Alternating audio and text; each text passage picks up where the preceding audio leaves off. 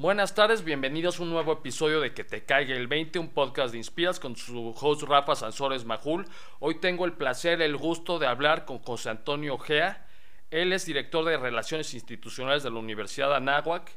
Él es un líder en temas de educación, de marketing y él es la, una voz experta en cómo ha evolucionado la educación y cómo viene la educación mucho gusto, José Antonio, un gusto platicar contigo. Rafa, muchísimas gracias a ti por la invitación y sobre todo por este gran proyecto que sin duda eh, desde Inspiras y ahora con esta nueva iniciativa, pues sigues abriendo los ojos, los oídos y sobre todo poniendo eh, pilas a la gente para que sigamos caminando.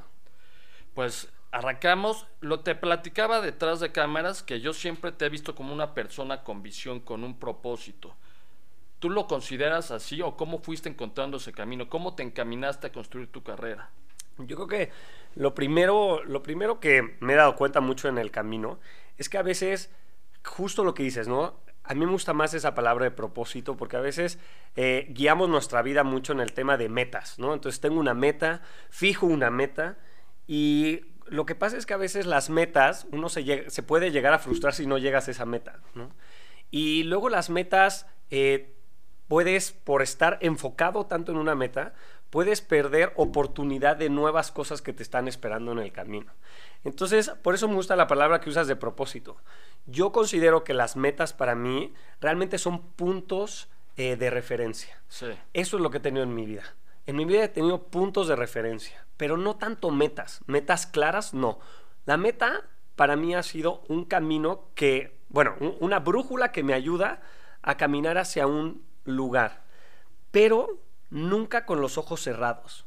Porque si cierras los ojos, puedes perder en el camino la oportunidad de descubrir muchas cosas. La meta lo que te hace es ver, o sea, eh, eh, tienes que tener esa visión mucho más amplia de lo que quieres hacer y no tan táctica. Ahí es donde encuentras mucho el propósito. En mi vida mucho ha sido eso, o sea, querer eh, tener una vida familiar plena, eh, tener una esposa, tener unos hijos, tener un trabajo, eh, tener una casa, o sea, cosas como muy tradicionales, pero también cosas que a mí me gustan, poder hablar con la gente, poder conocer el mundo, y cuando amplías más el horizonte, te abre mucho esa oportunidad de, de, no encasillarte y sobre todo no frustrarte en el proceso.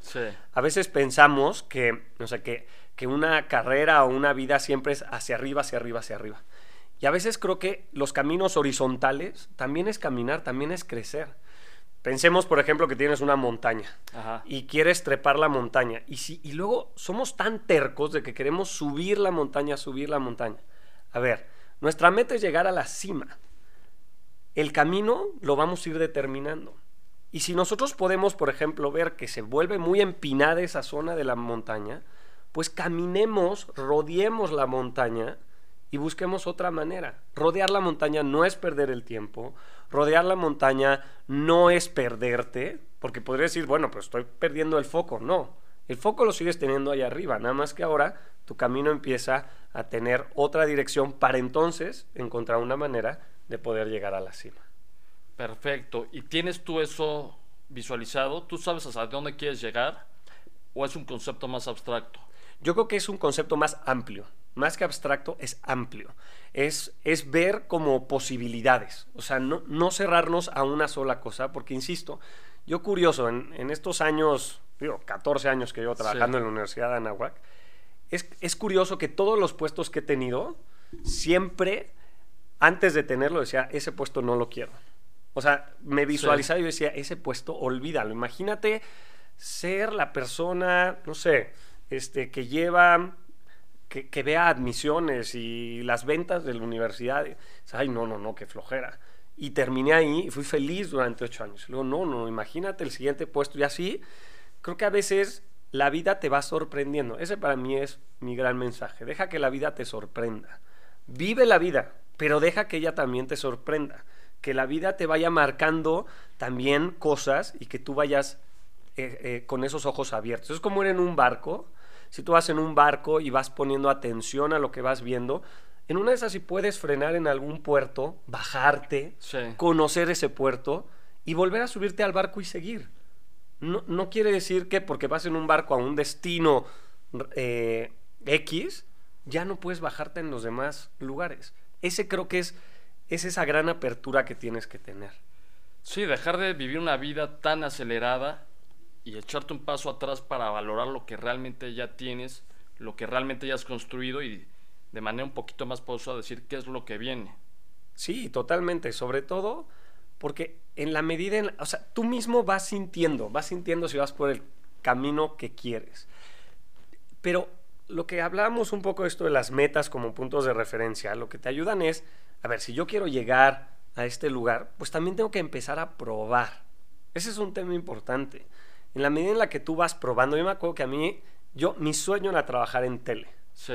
Mi sueño, o sea, yo decía, tele, imagínate qué increíble, ¿no? Digo, hoy la tele ya aparte, ya cambió por completo. Sí, sí, sí. El día en el que empecé, en, yo estudié comunicación, y cuando tuve la clase de tele y estuve en el foro de televisión, de verdad, hora y media solo para poner un foco y que el foco quedara bien, dije, la televisión no es para mí. O sea, yo no puedo, aquí no puedo. Y entonces fui cambiando. Bueno, entonces cine. Ajá. A ver, empecé a escribir el primer guion y dije, no, bueno, o sea, de acá que logre yo este guion y luego de escribir y no es para mí. Y entonces terminé en publicidad y descubrí un mundo maravilloso, un mundo en la publicidad, en el marketing, etc. Y así es como he ido, pero es que tienes que ir probando. Pero ¿cómo pruebas? Porque tienes un, un ojo puesto en quiero ir hacia acá y luego dices, ay no, no es. Pero no es frustrarte, porque si no te frustras, ese es el tema. Exacto, estar abierto al cambio y ver qué te sorprende. A mí en lo personal, por ejemplo, igual, yo siempre les digo a las personas, estudia la carrera lo que metías de optativas. Yo como me tocaba meter optativas, me iba siempre a la facultad de comunicación, a cine, a storytelling, tal, te digo, ¿por qué no estudié eso? Me encajó en administración y digo, bueno, la vida da vueltas y poco a poco, pues en un proceso similar como el tuyo, digo, pues creo que mi, mi carrera del otro lado de la calle en la Nagua. ¿Y cómo has visto, José Antonio, ese cambio de las generaciones? ¿Qué es lo que destacas de estas nuevas generaciones no me gusta comparar y qué punto de mejora los ves. Ya es una generación un poquito más rápida, más abierta a las redes sociales, más, yo creo que más respetuosa, más inclusiva. ¿Qué punto le ves de mejora y qué punto dices hay que resaltarlo porque están haciendo muy bien el trabajo? A mí me encantan estas generaciones que son generaciones em, que están muy abiertas a, a lo que les apasiona. Eh, tienen muchas cosas a trabajar. Creo que es una generación que tiene muchas cosas que trabajar.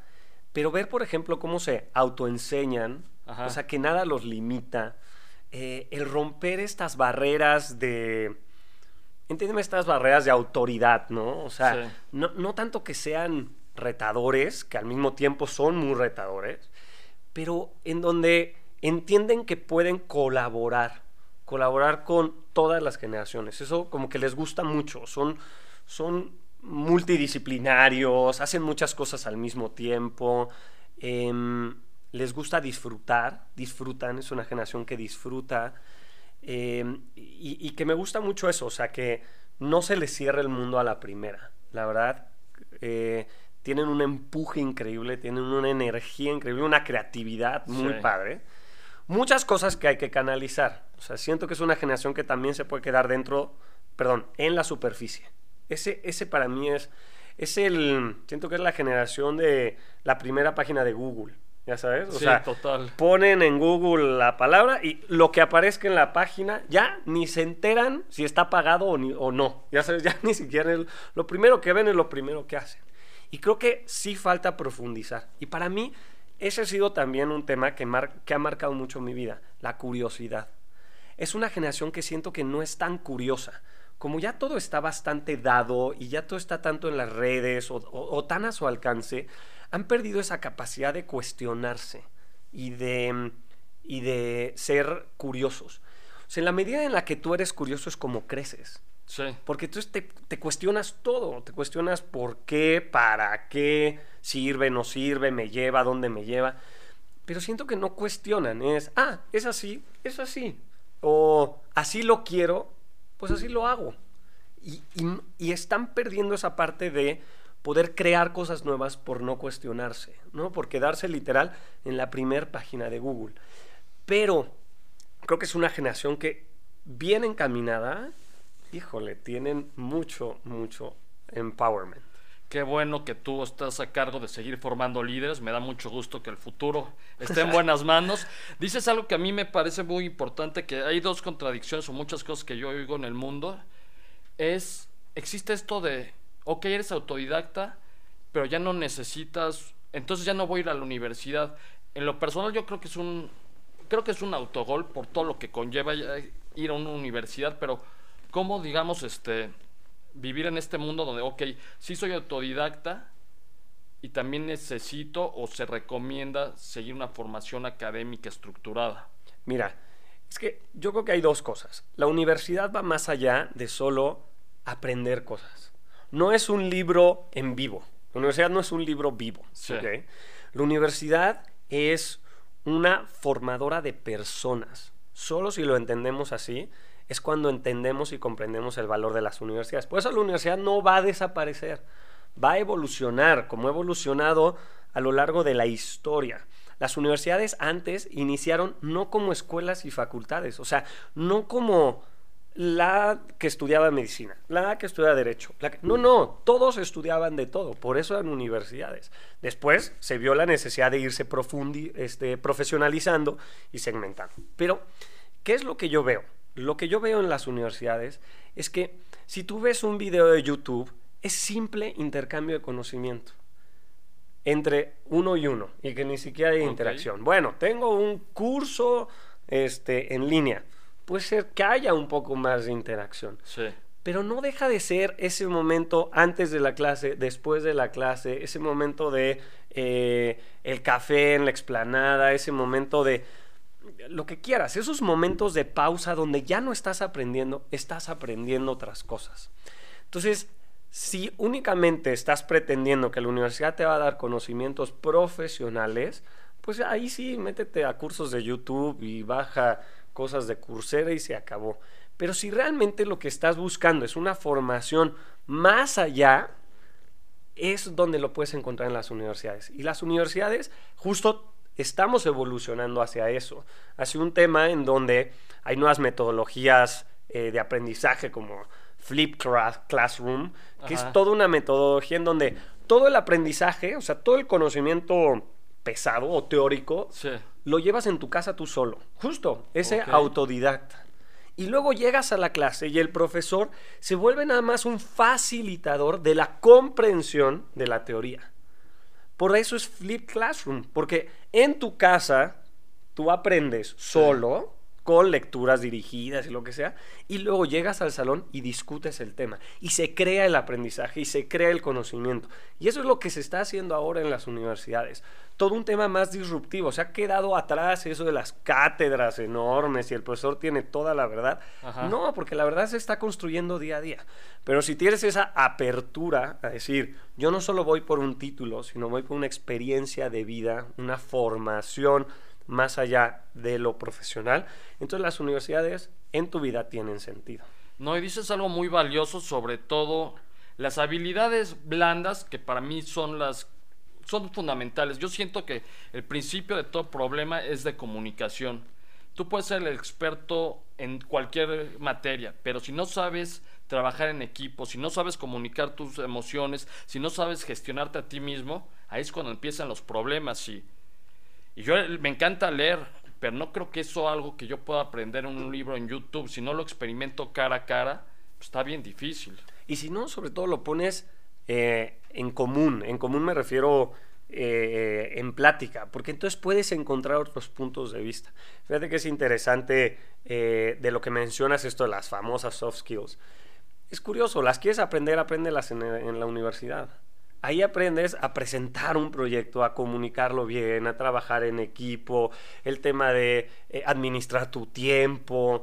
O sea, al final tienes que entregar un trabajo, pues tú decides en qué momento, a qué hora, cuándo lo haces, cómo, haces sinergias, etcétera, ¿no? Negociación, o sea, todo eso eh, eh, lo, lo, vives en la universidad al final y no se aprende, o sea, no es que lleves la materia de trabajo en equipo, no llevas la, la materia de, eh, no sé, de todas estas soft skills, realmente lo vives dentro de la vida universitaria. Entonces, para mí ese es, ese es un, una gran opción. O sea, la opción es abrir a posibilidades. No, y, me regreso unos años antes de la universidad porque tú y yo compartimos escuela prácticamente toda la vida. Toda la vida. No sé si te ha pasado a ti ya en el campo profesional, pero que nos hayan entrenado igual a la mala, pero hablar bien en público, de repente, ¿quién que habla? Te avanzas, es una habilidad que a mí me ha construido un futuro profesional. Y yo me acuerdo en el nivel maestría que la gente decía, un compañero me acerca una botella de coca y me dice, es que tiene alcohol para los nervios. Yo le digo, yo no necesito esto, con todo respeto, yo sé hablar en público. Claro. Y ya tienes una opción de ir creciendo como líder porque aprendiste, porque te tenías que aprender. Quizá no era el, era un ambiente pesado, pero te curtía. Entonces, ese son esas habilidades lo que te permiten ir construyendo ese liderazgo. Totalmente, porque, a ver, ¿cómo en Internet puedo desarrollar mis habilidades blandas si no es justo hablando en público? ¿Cómo es en Internet o en este auto esta búsqueda de conocimientos y no es justo en un trabajo en equipo realmente poniendo en común, defendiendo tus argumentos, presentando. Eso creo que, que tiene mucho valor y que sí, que, que, lo tienes que desarrollar viviéndolo, no, no hay de otra. José Antonio, ¿qué tienes preparado en el ámbito profesional y personal para este 2023? Pues mira, este 2023 creo ampliamente en esta necesidad de eh, de justo ir trabajando en esta actualización que debemos de tener las universidades, ¿no? En esta visión que tenemos que tener, no solo de cara a los alumnos, sino también de cara a todos los que damos, pues digamos, un servicio o una vinculación en la universidad. ¿Por qué lo digo? Porque al final la pandemia sí marcó un antes y un después. Totalmente. No solo en la forma de hacer las cosas, sino en la forma en que la gente piensa. Y apenas estamos viendo la puntita del iceberg de lo que la pandemia nos dejó. Es una realidad. Eh, más en las universidades, ok, estamos viendo generaciones que terminaron preparatoria de manera virtual y están entrando a las universidades, o gente que empezó su carrera de manera virtual y vamos a ver cómo termina su vida profesional. Pero tenemos gente de primera primaria que pues no sabemos cómo vaya a llegar una vez que hayan pasado sus 12 años de, de estudios antes de la universidad. Entonces, para mí creo que es, es un tema de estar alertas. Este 2023 es un año de estar alertas, de ver lo que la pandemia nos dejó en muchos ámbitos, en cómo la gente se está relacionando, cuáles son sus gustos, qué es lo que quiere y sobre todo, pues cómo está viendo la vida, porque también estamos viendo la vida con otros ojos. Y no quiere decir que todas las respuestas estén, pero que tenemos que empezar a, a poner atención hacia dónde estamos construyendo. Entonces, para mí ese es uno de los grandes retos, el reto de poder entendernos como lo que tenemos que ser. En mi vida personal, definitivamente, bueno, acabo de empezar el doctorado, así que felicidades. empieza, empieza un 2023 intenso con un tema del doctorado. Y el doctorado viendo, fíjate que es interesante porque es un doctorado que se llama en estudios interdisciplinares y de lo que he estado aprendiendo en mis primeras clases es interesante entender ahora un estudio interdisciplinario es más allá de un estudio multidisciplinario. O sea, yo ahí ya dije, o sea, ahora entiendo por qué tengo que estudiar un doctorado porque ni entiendo a qué me metí. Y lo que es interesante en este concepto es cuando tú estudias algo de manera multidisciplinario, significa que cada disciplina va a dar su opinión ante un problema complejo. La interdisciplinariedad lo que busca es poner a dialogar a todas esas disciplinas para tener una sola respuesta ante el problema, pero visto desde distintos ángulos. Entonces, ha sido interesante porque esto que empiezo a aprender en el doctorado es ponerlo a, trabajar en mi vida, a entender que no solo, se estamos regresando al principio, no son carreras aisladas, sino es un estudio eh, interdisciplinario lo que debemos de aprender. Y así es toda la vida. Futuro doctor José Antonio Gea, te agradezco tu tiempo, te agradezco tu espacio, tu expertise. Nos vemos pronto en Que te caiga el 20 por Inspiras. Muchas gracias. muchas gracias.